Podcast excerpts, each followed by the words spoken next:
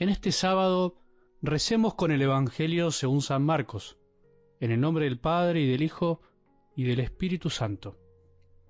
En esos días volvió a reunirse una gran multitud, y como no tenían qué comer, Jesús llamó a sus discípulos y les dijo, Me da pena esta multitud, porque hace tres días que están conmigo y no tienen qué comer.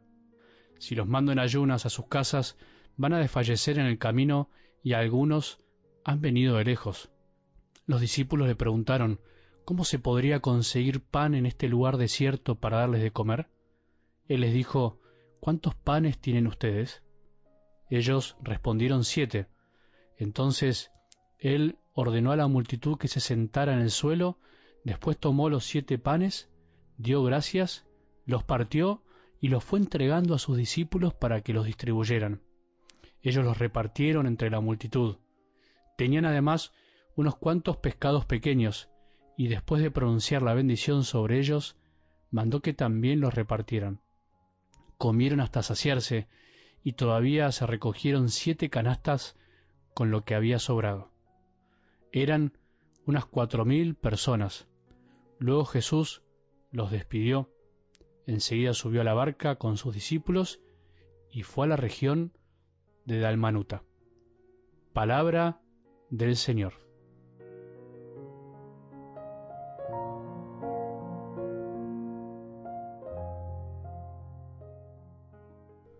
¿Pudiste ser luz y sal en esta semana? Qué linda semana en la que tratamos de desmenuzar el Evangelio del domingo, en donde Jesús nos decía que ya somos luz, que ya somos sal, que nuestras obras deben ser realizadas para glorificar a nuestro Padre que está en el cielo. Por eso para ser luz y sal debemos aprender a obrar con humildad, como San Pablo, que también desde esa lectura del domingo nos enseñaba que somos simples instrumentos, que cuando nos ponemos por encima de aquel que nos llama, finalmente vivimos equivocando el camino y nos creemos los salvadores de los demás. Nos tenemos que presentar ante los demás débiles, vulnerables, sabiendo que el que hace la obra es Jesús. Y también, iluminados por la palabra de Isaías, el domingo escuchábamos que cuando hacemos el bien a los que más necesitan, también tenemos que tener en cuenta nuestra propia carne, decía, no descuidar nuestras propias necesidades. ¿Cuántas veces por amar, amar, hacer cosas por otros, nos olvidamos de que también nosotros necesitamos. Y si aprendemos a amar, ser luz y sal, y al mismo tiempo amarnos a nosotros mismos, a no descuidar nuestra propia carne, nuestra luz despuntará como la aurora, decía la palabra de Dios. ¡Qué maravilla! ¡Qué linda semana para descubrirnos con toda la bondad que Dios nos ha creado y seguir luchando para amar! Seguir luchando para amar. Desde algo del Evangelio de hoy, de este sábado, podríamos decir que siempre sobra, siempre sobra cuando se trata de las cosas de Dios. Cuando Jesús está en medio de nosotros, en nosotros, jamás puede faltar lo esencial para vivir. Cuando falta en realidad es porque Jesús no está ahí. No porque Él no quiere, sino porque alguien no le dio el lugar, alguien no lo dejó entrar, alguien le cerró la puerta. Así dice el libro del Apocalipsis. Yo estoy junto a la puerta y llamo. Si alguien oye mi voz y me abre, entraré en su casa y cenaremos juntos.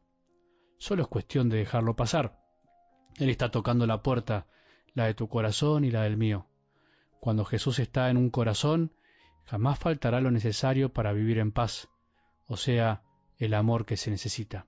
La Santa Madre Teresa de Calcuta, no refiriéndose directamente a este Evangelio, pero sí creo que cae como anillo al dedo, decía algo así, yo hago lo que usted no puede, y usted hace lo que yo no puedo.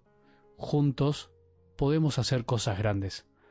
Cada uno podríamos decir entonces que hace lo que puede. Eso quiso decir la Madre Teresa, y los otros hacen lo que uno no puede hacer, porque no todos podemos hacer todo. Pero con esos podemos de cada uno chiquitos se pueden hacer cosas grandes que a veces ni calculamos, que ni pensamos. Qué gran emoción cuando uno se pone a pensar en esto con fe y con profundidad. Esto es la iglesia. Qué maravilla cuando nos damos cuenta que la multiplicación de los panes es el milagro continuo y actual del amor de Jesús que se comparte y se derrama abundantemente a tantos lugares impensados, a corazones que nunca imaginamos. ¿Cuántas obras hay en la iglesia? ¿Cuántas obras comenzaron así? Seguramente tu comunidad, por ejemplo, un movimiento, una parroquia, tantas obras de caridad que surgieron por el Podemos de alguien silencioso y el Podemos de otro y de otro y de otro, y así todo fue creciendo, todo empezó a crecer. Y hoy la palabra de Dios, el amor de Dios se extiende de corazón a corazón, de generación a generación. El milagro de la multiplicación de los panes pasó verdaderamente, no como algunos quieren tratar de negar en estos tiempos diciendo que fue como algo simbólico, que en el fondo nos quiere enseñar Jesús a compartir. Es una pérdida de tiempo detenerse en esos análisis. Lo importante es que Jesús lo hizo y lo sigue haciendo. Jesús lo hace a cada minuto, en cada rincón de este planeta, cuando creemos en su amor, cuando confiamos en su palabra, cuando nos abandonamos a su obra, que es más grande que la nuestra, cuando no nos adueñamos de su amor, cuando simplemente somos instrumentos, canales, cuando nos animamos a escuchar esto cada día, pero al mismo tiempo levantamos el corazón para ver que hay miles de hambrientos como nosotros, que necesitan del pan de Jesús, del pan material, del pan de una vida más llevadera, más digna, pero también del pan del amor, del pan de la palabra. ¿Pensás que tenés que saber muchas cosas para convertirte en transmisor de la palabra de Jesús? ¿Pensás que tenés que tener mucho para convertirte en pan para los demás? Eso no es así. Somos luz y sal. Somos la luz y la sal de este mundo. Llevamos en nuestro interior el tesoro en vasijas de barro, la capacidad de amar. No hay que dar muchas vueltas. Cuando damos muchas vueltas es porque no nos damos cuenta de que lo que buscamos ya lo tenemos al alcance de nuestras manos, en nuestro corazón. No hay que ir a buscar pan para todos a todos lados. Hay que dar lo que se tiene y eso se multiplica. Así de sencillo. ¿Nos parece extraño esto? ¿Será porque todavía no experimentamos que el amor de Jesús siempre es desbordante? Si ya lo haces, animate y afirmate en esta maravilla multiplicadora. Si todavía no podés hacerlo, no lo hiciste, pensá que alguien puede hacer lo que vos no podés y ponete a hacer lo que otros no pueden y lo que solo vos podés. Y así es como se van uniendo los eslabones de la cadena y se llega a donde jamás se hubiera pensado. Siempre sobra cuando se ama, siempre sobra cuando se trata de las cosas de Dios, cuando Jesús está en medio de nosotros, cuando le abrimos las puertas para cenar con Él todos los días.